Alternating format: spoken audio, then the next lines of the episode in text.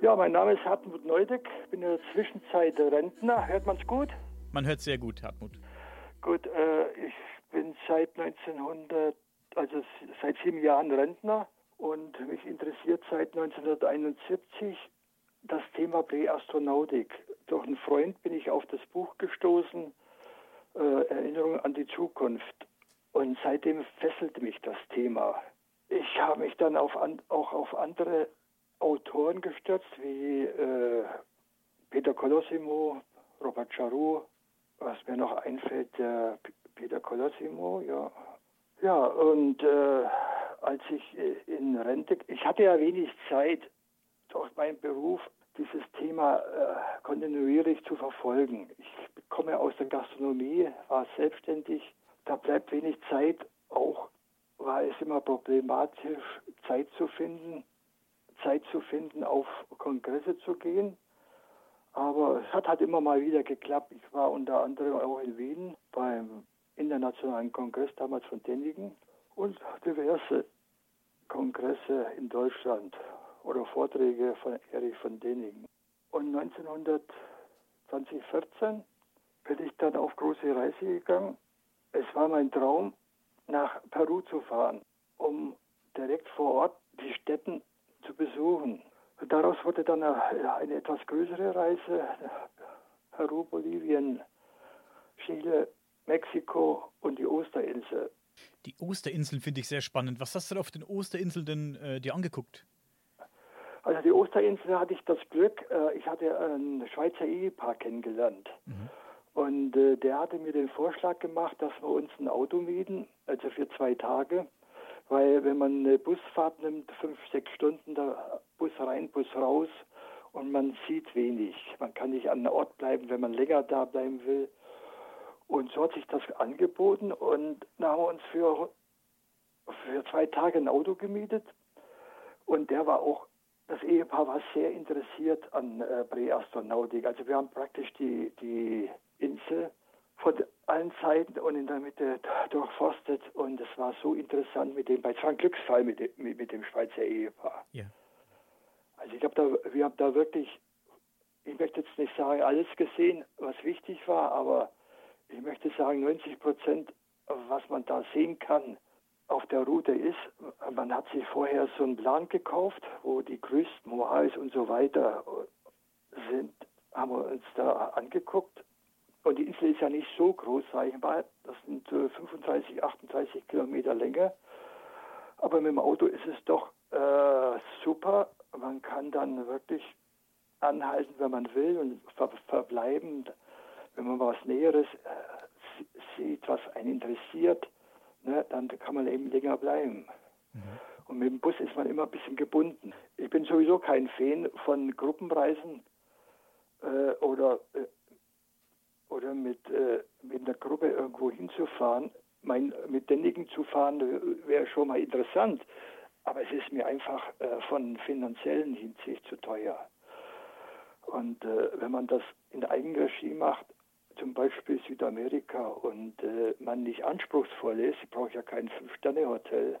Ich bin da zufrieden mit einem einfachen Bett und eine Waschgelegenheit, das reicht mir. Wichtig ist in man kommt ja nicht jeden Tag nach Südamerika, dass man eben viel sieht vom Land und Leute, ne? Ja, natürlich. Du hast ja auch in, auf den Osterinseln dieses Ehepaar kennengelernt, sagst du. Die waren an der Präastronautik interessiert. Die kannten vermutlich Erich von Däniken. Da habt ihr ein Gesprächsthema gehabt, ein gemeinsames. Ja, ja, ja. Die hatten äh, äh, den auch schon kennengelernt, sein, äh, teilweise Bücher gelesen.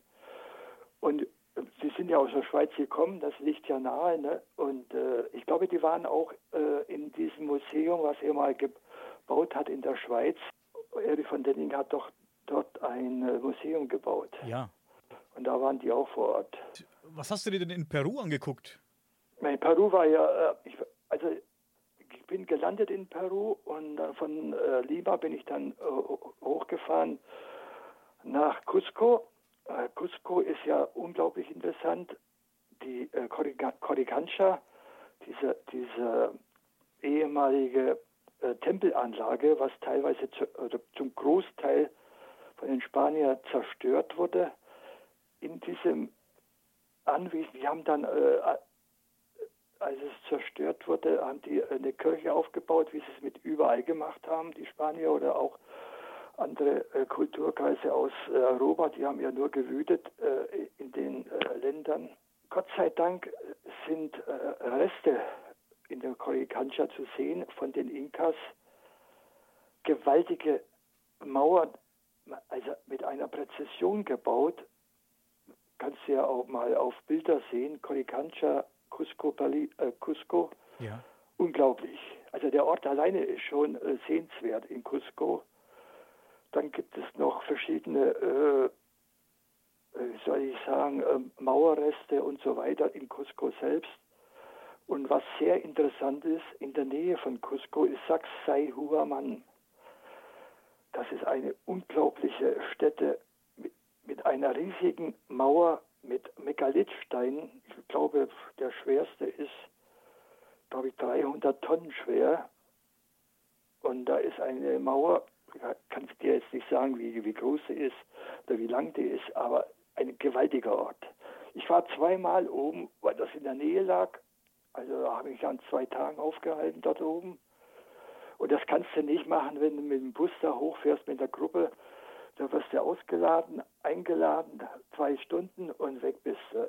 Und so, wenn du alleine was machst, hast du die Möglichkeit, viele mehr und intensiver Orte, Orte zu besuchen. Da kannst du dich genau umgucken, das ist natürlich äh, viel besser. Man kann sich die Zeit einteilen, man kann, äh, man kann auch die, in Sachsa-Huaman, ich glaube, diese Touristen, die da hinfahren, die laufen an der Mauer rauf und runter, sind eine halbe Stunde da und hauen wieder ab. Aber die Gegend von dieser Mauer, wenn man weiterläuft und äh, äh zum Beispiel ist eine kleine, kleine Anhöhe, da wird es dann noch interessanter, was da für Verglasungen sind. Hat auch den geschrieben, äh, ich habe das aus dem Buch gefunden, Verglasungen im Gestein und so weiter, das sieht der normale Tourist, der da unten rumläuft, überhaupt nicht.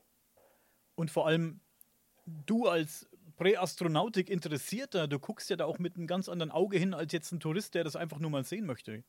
Ja, ja, die, äh, äh ich möchte äh, vielleicht auch behaupten, dass die äh, Leute, die da hingehen, nicht alle Präastronautiker sind in dem Sinne äh, und vielleicht ein bisschen interessiert sind an Kultur, Eben.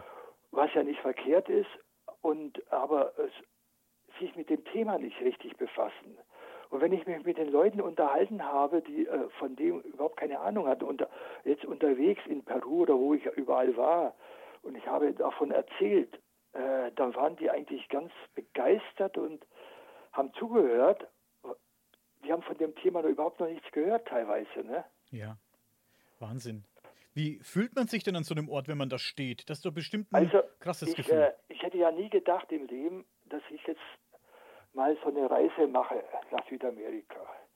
Also, dass das möglich ist. Ich habe meiner Frau damals gesagt, ich fahre zwei Wochen nach Peru, weil sie hatte ja ein bisschen Angst gehabt alleine, ne? ist ja klar, ne? Ja.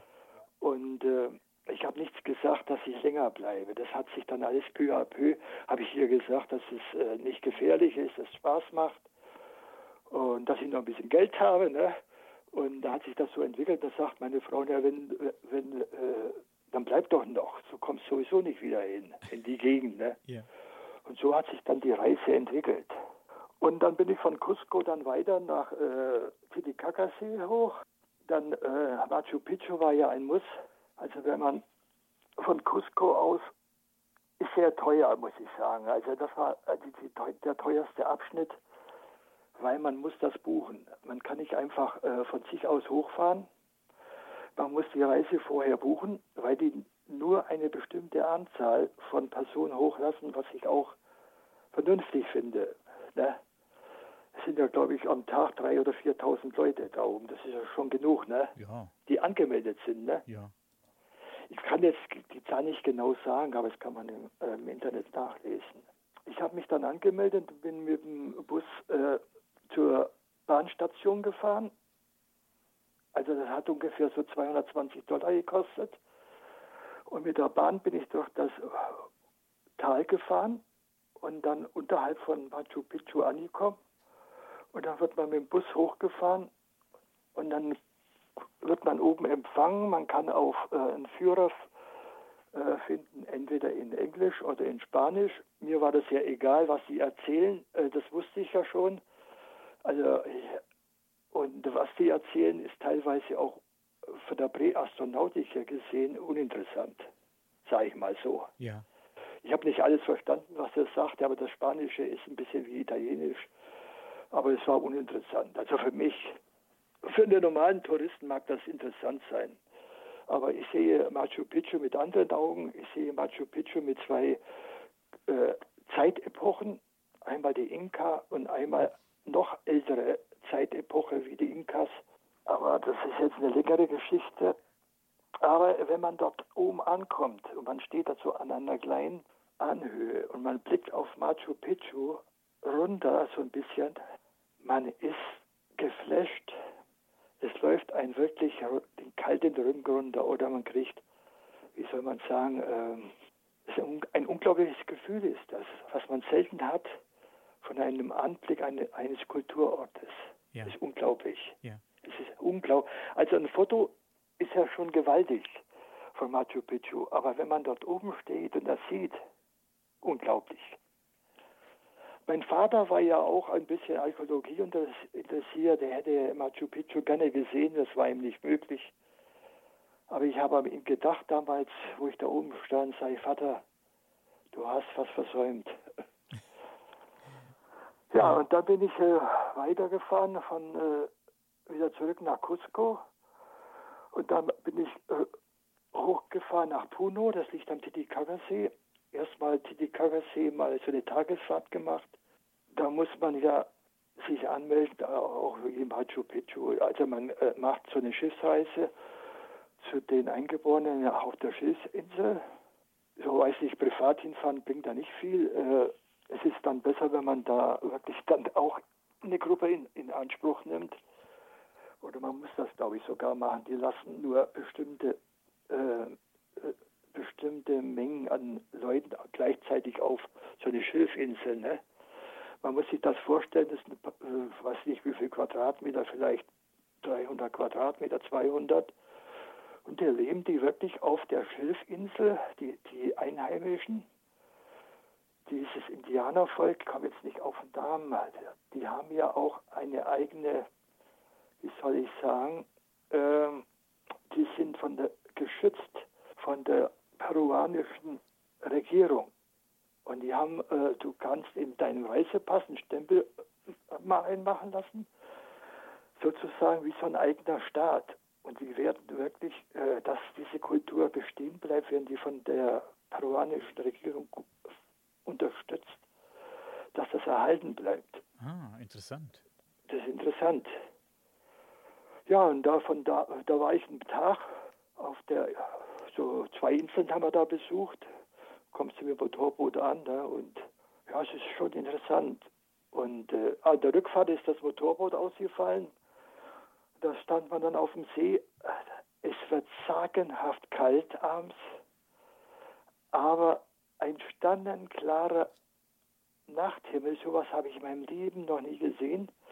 Das ist ja über 3000 Meter hoch, der höchstgelegene See, Titicaca-See.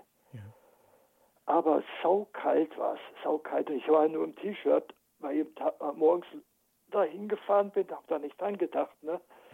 da war es ja warm, 25 Grad, so ungefähr 30 Grad. Ja. Und nachts, nachts bitterkalt. Also es sind teilweise unter 0 Grad. Oh. Aber wie gesagt, so ein sternklarer Himmel, Wahnsinn. Ja gut, dann waren wir drei Stunden noch auf dem Schiff, äh, bis, äh, bis ein anderes Schiff kam, das uns abgeschleppt hatte und dann zurück zum Hafen. Ne? Aber naja, es war weiter nicht schlimm. Innen drin war es ja kalt in der Kabine, äh, nicht kalt in der Kabine, es ging so. Ja. Aber ich muss jedem äh, Touristen sagen, passt auf eure Klamotten auf. Da war ein, äh, ein, eine Frau oder ein Mann, der hat sein Gepäck oder seine Tasche liegen lassen auf dem Boot, wie er auf das Schilf äh, Insel gegangen ist. Das macht man ja auch nicht. Das ist Dummheit, sowas auch. Und wie er zurückkam, war die Tasche weg. Oh. Mit äh, allem, äh, mit seinem Ausweis, allem drum und dran. Das ist teilweise auch, sage ich, Dummheit. Äh, ich finde, immer das Wichtigste ist, wenn ich losgegangen bin, meine Tasche, Rucksack, Reisepass, Geldbeutel, Karte, Geldkarte, Ausweis, das habe ich als erstes eingepackt und so eingepackt, dass man nicht gleich rankommt an den, an den Rucksack. Ja, das ist wichtig. Das ist wichtig und das sollte jeder bedenken, aber sich nicht abschrecken lassen. Das, also ich habe auf der Reise nicht einmal eine gefährliche Situation gehabt. Mhm. Nicht einmal. Peru ist unglaublich freundlich, hilfsbereit, Preis günstig. Damals wird heute wohl im Gegensatz zu unserer Währung auch noch sehr günstig sein. Ich würde empfehlen, Hostels kosteten damals 5 Euro, 5 Euro, sauberes Bett, Waschgelegenheit, Dusche, Essen in normalen Restaurants, wo die Einheimischen reingehen. Man hat keinen Ekel, die äh, äh, Einheimischen essen. Es ist sauber ordentlich. Ja. Es ist kein Fünf-Sterne-Restaurant, das braucht man ja auch nicht. Man kann gut und günstig essen. Ich habe für einen 1 Euro Mittag gegessen. Das ist günstig. Und wenn man mal ein bisschen was Besseres haben will, dann gibt man halt mal 2 Euro aus. Aber äh, es ist. Und äh, was ich doch als Tipp geben kann für Peru-Reisende, wenn Sie auf, Sie sind ja verhältnismäßig ab Cusco auf 3000 Meter Höhe, morgens im Hostel nach einem Coca-Tee äh, verlangen. Das sind Coca-Blätter, drei Coca-Blätter in heißes Wasser. Man kann die auf dem Markt kaufen, äh, die Coca-Blätter, und dann in Hostels selber äh, Wasser warm machen, heiß machen, die Coca-Blätter drei, vier Minuten ziehen lassen und dann das Wasser trinken, also den Tee praktisch. Schmeckt ein bisschen fad, man kann ein bisschen Zucker reinmachen, hat den Vorteil, dass man den ganzen Tag keinen Hunger hat und man hat den Vorteil, dass man die Höhenluft gut ab kann. Ich weiß jetzt nicht, ob ich jetzt mit, mit oder ohne Coca-Tee Probleme gehabt hätte in, in der Höhe, aber mir hat es gut getan. Und ich bin ja viel gewandert, auch oben in, in 4000 Meter Höhe. Zum Beispiel in Bolivien liegt äh, Pumapunku und Tiwanaku knapp 4000 Meter hoch. Ne? Ja. Und das kann nicht jeder vertragen. Das stimmt. Das ist ein kleiner Tipp. Ein guter Tipp. Werde ich mir ja. merken. Ich möchte auch gerne und mal dahin und werde ich das im Kopf und, behalten. Und die Coca-Blätter, die kosten, äh, kosten ja kaum Geld und das ist ja legal. Ne? Äh, die Coca-Blätter sind legal in, in Peru, in, in Bolivien, in Chile oder auch in Mexiko ist kein Problem. Ich hatte mir sechs Stück und die zwölf Stück mitgenommen und wollte von Mexiko nach Hause fliegen, dann auf der Rückreise. Und da habe ich keinen Rückflug bekommen, keinen günstigen. Da fliegst du nach, nach New York hoch. Das war nicht so teuer. Und dachte nicht mehr an meine Coca-Blätter im Koffer und bin mit Coca-Blätter in, in, den USA eingereist. Oh, oh. Und hatte Glück, ich wurde nicht kontrolliert. Aber da hatte ich, äh, wo ich dann ankam und vor der Kontrolle stand, fiel mir das ein mit den scheiß Coca-Blätter. Ich wollte die mitnehmen äh, für zu Hause, weil meine Frau hat auch immer so kleine Problemchen.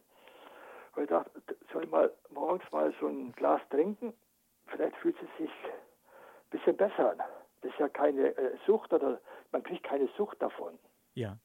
Aber es hat eine Wirkung auf den Körper, eine, eine, eine positive Wirkung. Ja.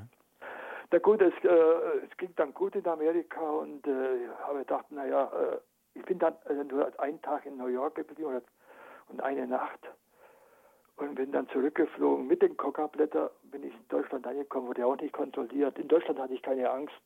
Da kriegt man äh, eine kleine Strafe oder was, das hätte ich in Kauf genommen, sage ich mal so. Ich, ich, ich nehme das äh, locker. Aber in Amerika habe ich Muffensauce gehabt. Ja, da wärst du vielleicht noch als Drogenschmuggler in den Knast gekommen. Dann ich, äh, hätte ich Verlängerung gehabt. Urlaubsverlängerung. Ja. das ist mir bewusst. Aber nichtsdestotrotz, ähm, was ich, ja, was, also Mexiko ist auch sehr interessant. Äh, ich bin dann in Mexiko-Stadt gelandet von Lima aus und bin von gleich rausgefahren äh, mit der U-Bahn in eine Vorstadt hatte ich mir raus, ausgeguckt und von da aus zu den Pyramiden gefahren. In Mexiko-Stadt habe ich mich äh, total äh, verfranst in der U-Bahn. Da hat mir dann eine junge Frau geholfen, durch fünf U-Bahn-Stationen, dass ich den richtigen Ort finde. Die, sie hat fünf Dollar genommen, verhältnismäßig günstig. Wenn ich Taxi gefahren wäre, der hätte mir bestimmt 20 abgeluchst. so gesehen war das sehr günstig.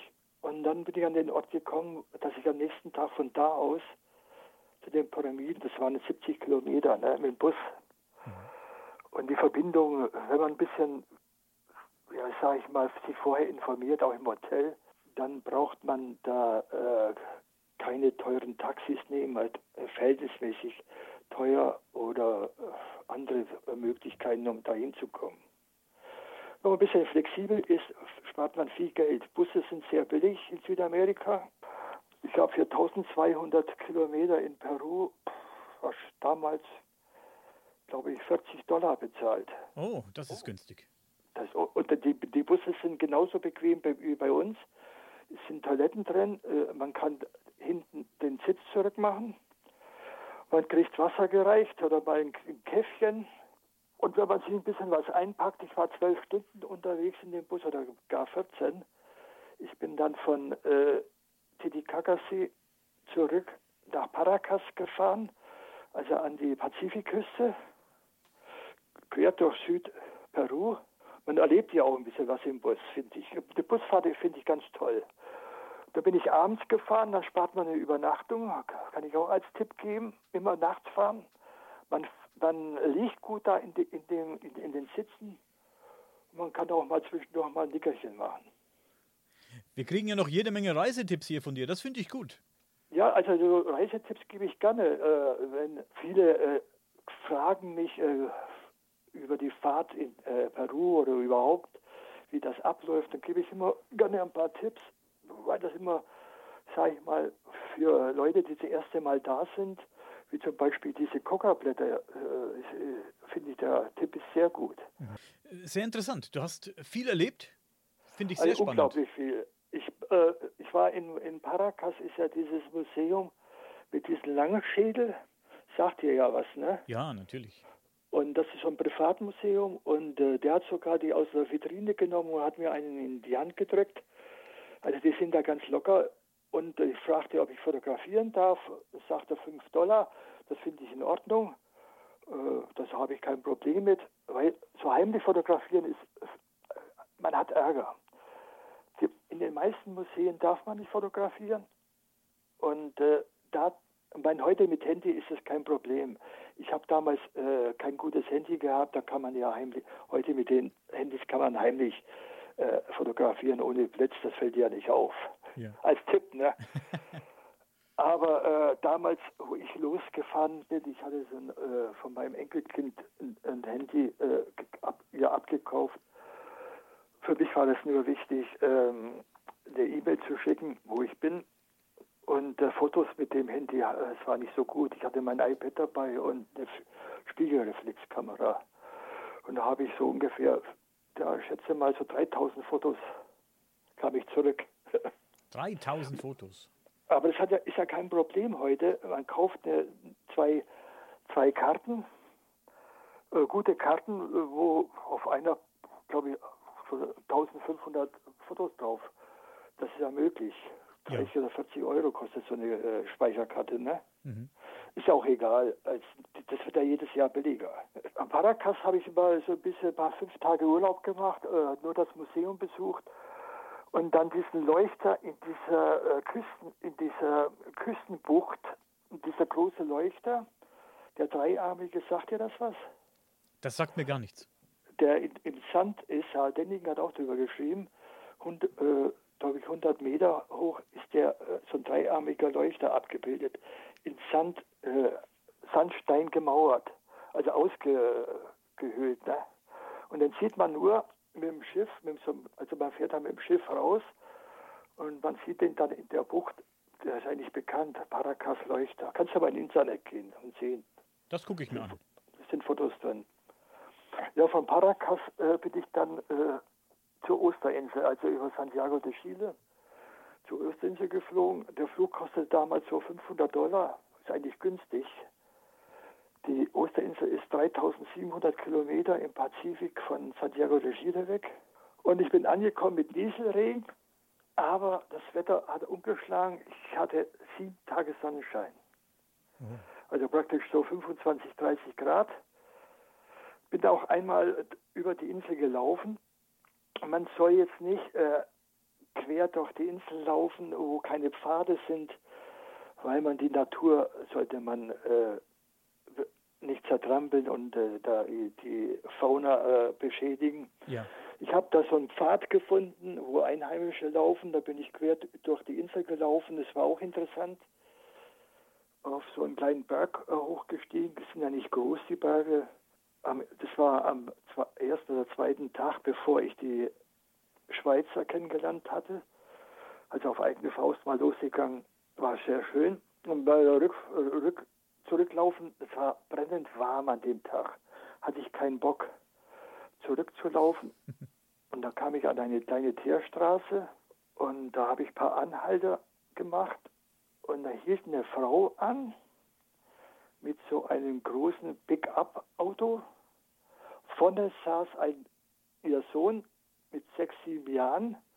Die Frau hat mich hinten einsteigen lassen und fragte mich, wo ich hin will. Naja, die ist zurückgefahren zur Hauptstadt und hat mich hinten einsteigen lassen so freundlich, unkonventionell sind die Einheimischen dort.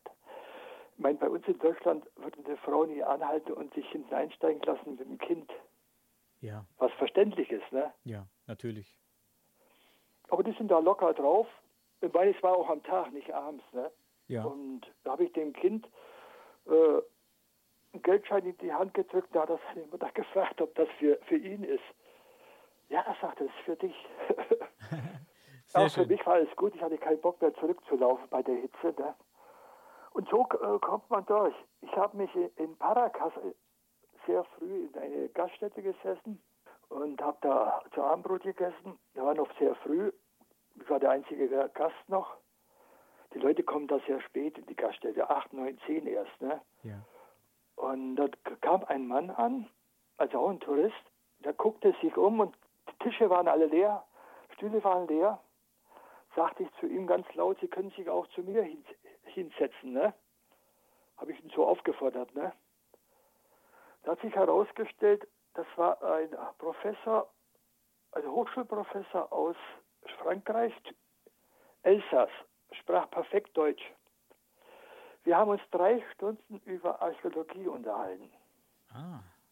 Der war auch interessiert an, die, an der Geschichte. Also das war kein normaler Tourist, der wollte die also auch das Land kennenlernen. Ne? Mhm, ja. Ich sage, wenn ich jetzt nicht gesagt hätte, Sie können sich auch zu mir hinsetzen, ich weiß nicht, ob er von alleine gekommen wäre. Und so muss man, äh, man muss auch auf die Leute zugehen und keine Angst haben. Am Flughafen in, in, äh, in Peru, Abfahrt zu den Osterinseln Santiago de Chile, ne, saß neben mir ein Mann mit seinem Laptop, fragte ich ihn auf Deutsch, haben Sie Internet? Guckt er mich an, sagt auf Deutsch, nein, ich lese ein Buch. Ach, wenn Sie Deutscher sind, dann möchte ich mich mal mit Ihnen unterhalten. Ich kann ich mein Deutsch wieder aufbessern. Wir haben uns unterhalten, das war ein Banker, der Golf gespielt hat in, in äh, Peru und war auf der Heimreise mit seiner Familie, Frau und Kind. Und sein Urgroßvater waren Auswanderer aus Deutschland. Und das Witzige ist, ich kam in Santiago de Chile an und ich hatte Kontrolle, Rucksackkontrolle, Kofferkontrolle. Und dieser Mann, dieser Banker kam vorbei und fragte, ob ich Probleme habe. Sag ich, nö, der, der regt sich auf, weil ich zwei Bananen im Rucksack hatte. Du darfst ja nichts einführen an Esswaren, das habe ich vergessen. Ne? Mhm. Und dann sagte er, ach, bleib ruhig, das haben wir gleich. Hat er sich eingemischt und hat gesagt, ich wurde nicht aufgeklärt im Flugzeug. Und äh, das ist nicht meine Schuld, das ist die Schuld von der Fluggesellschaft und so weiter und so fort. Und dem, und dem Zöllner hat das gar nicht gepasst, dass der sich eingemischt hat. Ne? Auf jeden Fall musste ich äh, äh zwei Seiten ausfüllen, dass ich die äh, Einfuhrbestimmungen des Landes respektiere. Das hätte ich meinen Laptop nicht ausfüllen können, weil das alles auf, auf Spanisch war. Ne? Ja. Aber was hätten sie machen wollen, wenn ich äh, das hätte nicht ausgefüllt und der wäre jetzt nicht gekommen? Ich glaube nicht, dass sie mich verhaftet hätten wegen zwei Bananen. Sag ich mal so, ne? Aber ich fand das nett von ihm. Aber so lernt man Leute kennen, nur wenn man Leute anspricht. Ja, auf Reisen führt man die interessantesten Gespräche manchmal. Ja, ja, und ich könnte ja allein von Leuten, die ich kennengelernt habe, den äh, ganzen Abend erzählen, aber das wird erst so lange führen. Aber noch eine interessante Sache war zum Beispiel, ich bin in Bolivien eingereist, kriegst einen Stempel, logisch, ne? und dann bin ich zwei, Tag, zwei, drei Tage in Bolivien gewesen.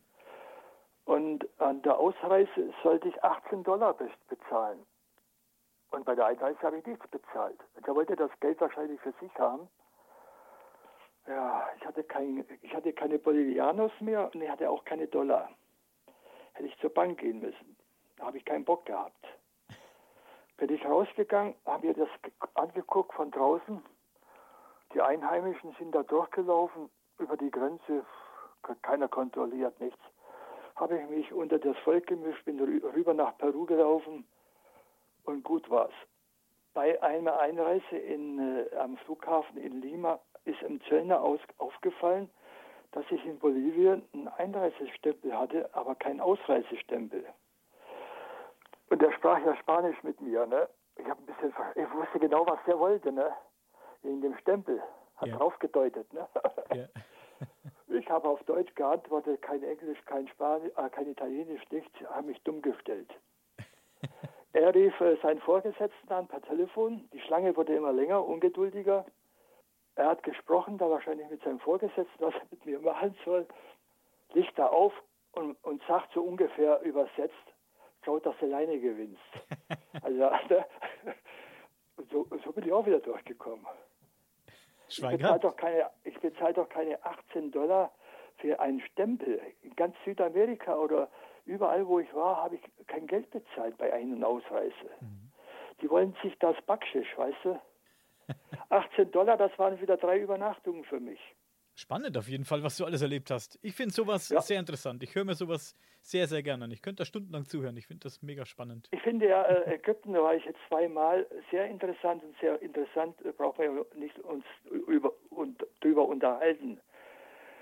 Aber diese penetranten Bettler, ich meine, die können ja auch nichts dafür, aber das ist so penetrant auf dem Gisi-Plateau, dass man dort angesprochen wird und gebettelt wird und jeder will Geld haben und jeder will dir was zeigen und jeder, du wirst nicht in Ruhe gelassen, ja. wenn du alleine da unterwegs bist. Es ist ekelhaft. Mhm. Und sowas, ich gebe ja gerne mal ein Trinkgeld oder, oder einen armen Menschen gebe ich Geld, aber sowas nee. In Peru habe ich mal einmal einen, einen Mann gesehen, der saß abends im Dunkeln in einer Ecke. Ich sag dir, dass mir das Herz stehen geblieben, wie ein Mensch so aussehen kann. Ein Bettler, der Bart, einen halben Meter, vollkommen verdreckt, verkommen, saß er da eingekeuert in der Ecke. Dann habe ich ihm äh, Geld gegeben von der Woche und er hat sich bedankt, recht herzlich. Und dann habe ich heimlich ein Foto gemacht von ihm, weil ich wollte das zeigen zu Hause, die andere Seite ja. eines Lebens ne, dass es nicht jedem so gut geht. Ja. Und ich finde das immer blöd, wenn man äh, da jemanden fotografiert, aber ich habe es heimlich gemacht, sodass es nicht merkt, weil das ja unangenehm ist. Ne? Ja. Aber wenn ich, ich, wenn ich ab und zu sehe ich noch das Foto, es ist, äh, es gibt auch viel Armut dort unten. Und das sollte man nicht vergessen. sollte man nicht vergessen und wenn man sowas sieht, muss man sich auch daran erinnern, auch wenn man denkt, dass es einem schlecht geht manchmal, dass es Leute gibt, denen es viel, viel schlimmer geht, als es uns geht, ja. Als uns. Und äh, ich habe Souvenirs, so Kleinigkeiten habe ich nur bei Frauen äh, gekauft äh, in Südamerika, weil Frauen immer benachteiligt werden und die Männer die Frauen ausnutzen. Ja. In großem Maße. Ich habe das auf der Osterinsel, habe ich auch wieder Glück gehabt, der äh, kann ich nur einen Tipp geben geht essen am Hafen von der Hauptstadt. Das ist ein Fischrestaurant, ein Franzose, sehr günstig essen. Preis-Leistung stimmt und er spricht Deutsch. Und dem habe ich äh, am ersten Abend, wo ich da war, ein Bier ausgegeben. Und dann kam er ins Gespräch und da sagte er zu mir, ich bin der erste Deutsche, der ein Bier ausgegeben hat. Das fand ich toll. Wir waren Freunde, die ganzen, äh, ich bin jeden Abend bei ihm gewesen, haben noch, äh, teilweise Leute mitgebracht und äh, wir haben da gegessen und uns wunderbar unterhalten mit dem. Der hat mir vieles erzählt äh, über die Osterinsel, was man so jetzt nicht mitkriegt. Zum Beispiel der, der, in der Hauptstadt, in der kleinen Hauptstadt von der Osterinsel, gibt es einen Fußballplatz mit Flutlicht und Kunstrasen. Oder war es echter Rasen, weiß ich jetzt gar nicht. Auf jeden Fall schön grün. Und der wurde von Pele eingeweiht. Den hat, hat die Bank von, von Santander, die größte Bank Südamerikas, hat das gesponsert und hat die, den Osterinsel Leuten den Fußballplatz gesponsert. Ah. Und da haben sie ja für einen Tag Pele ein, eingeflogen. Oh. Sowas erfährt man nur durch Einheimische. Ne? Ja, sehr interessant. Ja, der hat mir so einiges erzählt über die Osterinsel und so weiter. Ein paar Tipps noch gegeben, ne? Mhm. was man so im Reiseführer nicht äh, findet. Ja. ja. Aber Hartmut, jetzt haben wir sehr viel über deine Reisen gehört, was ich sehr spannend finde. Lass uns doch ein bisschen über dein Buch äh, reden, das du geschrieben hast. Ja, gerne. Mathematische, ko mathematische kodierte Botschaften unserer Frühgeschichte. Okay, fangen wir, fangen wir an. Ich habe ja viel Kontakt mit Axel Klitzke. Axel Klitzke hat ja auch viel mit Zahlen zu tun. Ja. Und ich habe ihn gefragt, ob ich seine Zahlen von dem inneren Aufbau der Cheops-Pyramide 144 und 216, ob ich die in meinem Buch erwähnen darf mit seinem Namen. Er hat mir okay gegeben, weil ich finde, wenn einer ein Buch schreibt, dann sollte man nicht abschreiben, man sollte das akzeptieren. Ja, und da hat er gesagt, die 144 und 216 darf ich erwähnen. Und das ist für mich ein Grundstock in meinem Buch. Ich habe einen Zahlencode entwickelt, den kann ich jetzt schlecht erklären hier am Telefon. Aber der ist ganz einfach. Ich nehme die Zahl 144, verdopple sie zehnmal und die Quersumme zähle ich zusammen und bei 144 und, und 216 separat, kannst du mir folgen? Also der innere Aufbau der Kirchpyramide ist 144 Steinschichten und die innere 216. Ah. Und die zwei Zahlen habe ich in den Zahlencode eingegeben und daraus kommt die Zahl 261. Das sagt dir nichts. 261. Aber die 261 ist so interessant in, in, den, in den Folgezahlen von Pi. Das ist jetzt etwas schwer am Telefon dir das zu erklären.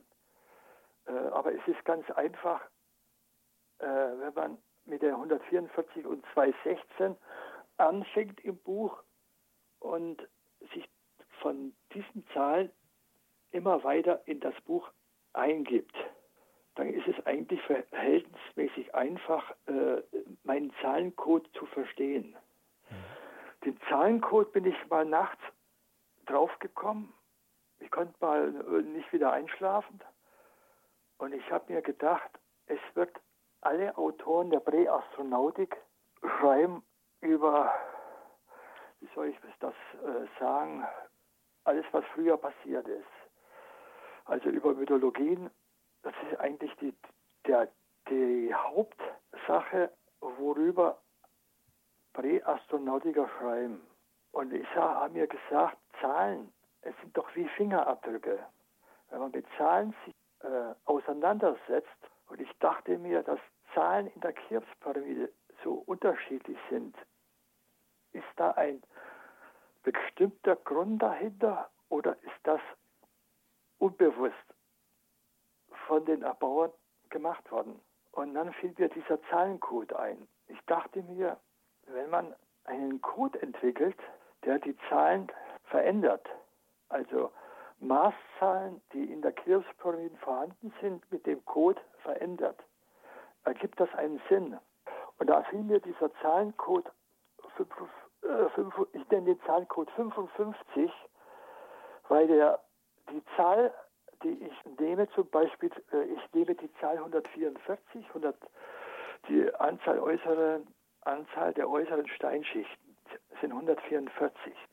Und die verdopple ich zehnmal, nehme die Quersumme und äh, addiere das und dann kommt raus 135. Und bei 216 kommt 126 raus. Und wenn ich die zwei Zahlen addiere, gibt 261. Das ist der Grundstock für mich, 144, 216 und 261. Weil die ersten vier Zahlen von Pi ist 3141, nehme ich die Anzahl Minuten des Tages, sind 1440. Und ich ziehe die 1440 von 3141 ab, ergibt 1701. Ziehe von 1701 261 ab, kommt 1440 raus, die Anzahl Minuten des Tages. Also so gesehen haben die Zahlen einen gewissen Sinn mit Hilfe meines Zahlencodes. Und mit der 261, das musst du weiter selber verfolgen in den Folgezahlen von Pi. Was sehr interessant ist, du nimmst 5236 Zahlen von den Folgezahlen von Pi. Kannst du mir folgen? Ich versuche es. Äh, die 5236 Millimeter ist die Königselle lang oder 52,36 Zentimeter. Jetzt nehmen wir die ohne, ohne Komma 5236 und nehme 5236 Zahlen von Zahl Pi und gucke, welche Zahl dann da steht. Da steht 314. Geteilt durch 100 ist die Zahl Pi. Ah. Zufall? Das Witzige noch dabei, neben der Zahl 314 ist eine Dreierzahl. Also drei Zahlen und rechts davon auch drei Zahlen, logisch, ne? In der Zahl Pi. Mhm. Nehme ich alle drei Dreierzahlen und addiere die, kriege ich 1701 raus, was ich dir vorhin erzählt habe. Mit den 261. Ich ziehe es von 17.1 261 ab und kriege 1440 raus. Das ist die Anzahl Minuten des Tages. Und das kommt raus bei 5236 von der Zahl der Königselle. Man kann nicht mehr von Zufall sprechen. Und wenn ich die Höhe der, äh, der Nische der Königskammer 891, also 8,91 Königsellen, das habe ich auch von Axel Kletzke, die Höhe, habe ich ihn auch gefragt, ob ich die Zahl in meinem Buch erwähnen darf. Sagt er ja, kein Problem. Unter Angabe des Autors habe ich gemacht habe ich geteilte 100 gemacht, 8,91 ist 891. Nehme ich dort, dort die Dreierzahlen links und die Dreierzahlen rechts und addiere die 891 dazu, kommt 1701 raus. Minus 261 gibt 1440. Ja, schon wieder. Zufall? Mhm. Kannst du mir folgen? So langsam klingelt's, ja. Ja, ist doch unglaublich, ist doch das. Und neben der, die Zahl 891 ist ja, äh, wie gesagt, in, in, in den Folgezahlen von Pi ist die vorhanden. Ja. Die Zahl 55 ist ja mein Zahlencode. Und die 55 kommt in der Zahl Pi natürlich auch vor, ne? Und die 261 auch. Ja. Und die Zahlen dazwischen, zwischen 261 und 55, in, in den ersten drei, vier Reihen von Zahl Pi, also ich habe die äh, aufgelistet in, in, in der Reihen. Ne? Das, das sagt dir jetzt auch nichts, musst du ins Buch gucken. Von 261 bis zur Zahl 55 sind es genau 261 Zahlen. Kannst du mir folgen? Mhm, ja. Und neben der Zahl 261 ist die Zahl 179 in den Folgezahlen von Pi. Und 179 und 261 gibt 440 440 Königsellen ist die Seinlänge der Krebspyramide. Und 179 Zahlen von der ersten Zahl Pi bis zur Zahl 55 sind es genau 179 Zahlen.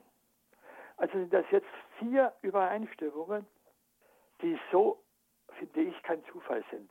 Und so geht das in meinem ganzen Buch. Und da bin ich praktisch durch Zufall draufgekommen im Zahlencode 55. Und äh, was noch ausschlaggebend ist, unser Dezimalsystem, 1, 2, 3, 4, 5, 6, 7, 8, 9, 10, mhm. die Quersumme ist 55. Was noch interessanter, also das ist ja sehr interessant, was ja passt zu meinem Buch. Das Dezimalsystem, Quersumme 55, mein Zahlencode 55. Die Quersumme der Vakuum-Lichtgeschwindigkeit 299 792 458 ohne Komma. Die Quersumme 55. Unglaublich, ne? Erstaunlich. Erstaunlich, ne? Und das sind lauter solche äh, Sachen.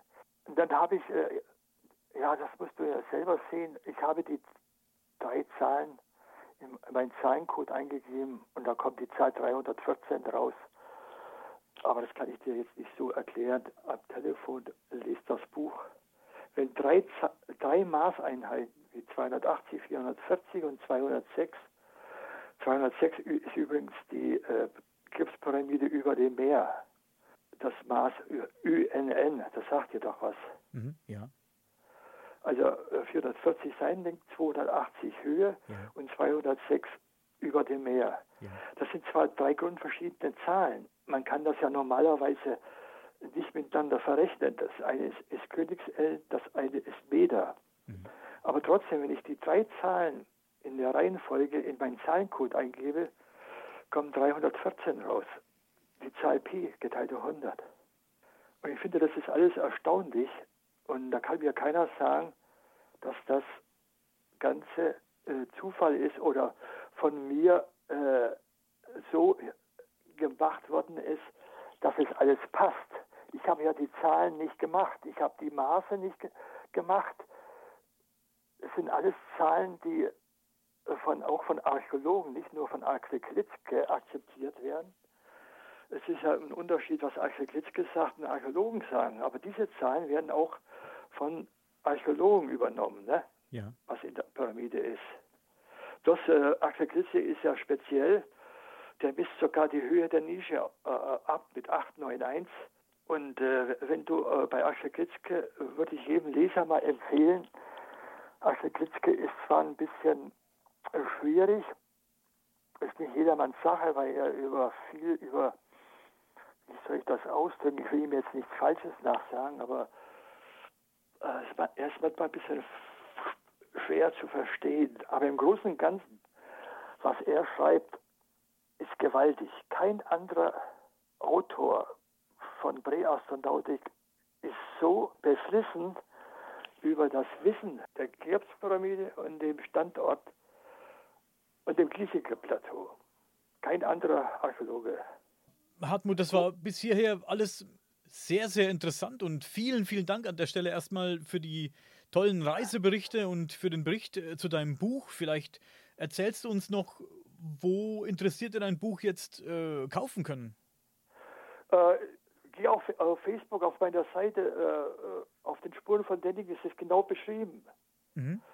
Da, da, äh, glaube ich, sogar drei Seiten. Äh, und man kann das dann, meine Kontonummer habe ich dann nicht angegeben, die kann man ja dann anfragen und dann äh, den, den, Buchpreis überweisen und dann schicke ich das Buch umgehend zu dem, der das haben möchte. Also es ist, geht, in drei Tagen ist das bei demjenigen angekommen. Das ist gut. Ich werde einen Link zu deiner Seite unter die Folge drunter setzen, dass Interessierte da sich bedienen können. Also 12 Euro, da kommt noch die Gebühr dazu äh, glaube ich, drei Euro für die Post. Mhm. Also ungefähr 15 Euro überweisen. Das ist genau beschrieben äh, auf meiner Seite. Und dann schicke ich das Buch zu. Ja, vielleicht noch. Ich, hab, ja? ich habe heute auch äh, äh noch äh, zu dem Buch, äh, mache ich noch mal drei Seiten rein, weil ich in der Zwischenzeit habe ich festgestellt, dass man das, den Anfang vom Buch besser verständlicher für den Leser einbringen kann. Und dazu habe ich noch drei Seiten reingemacht. Ja. Falls einer Interesse hat, kann er bei mir anrufen und zu dem Buch Fragen hat. Kein Problem. Ich bin Rentner, ich habe Zeit. Wenn es nicht gerade nachts um zwölf ist. so machen wir das, lieber Hartmut. Gut.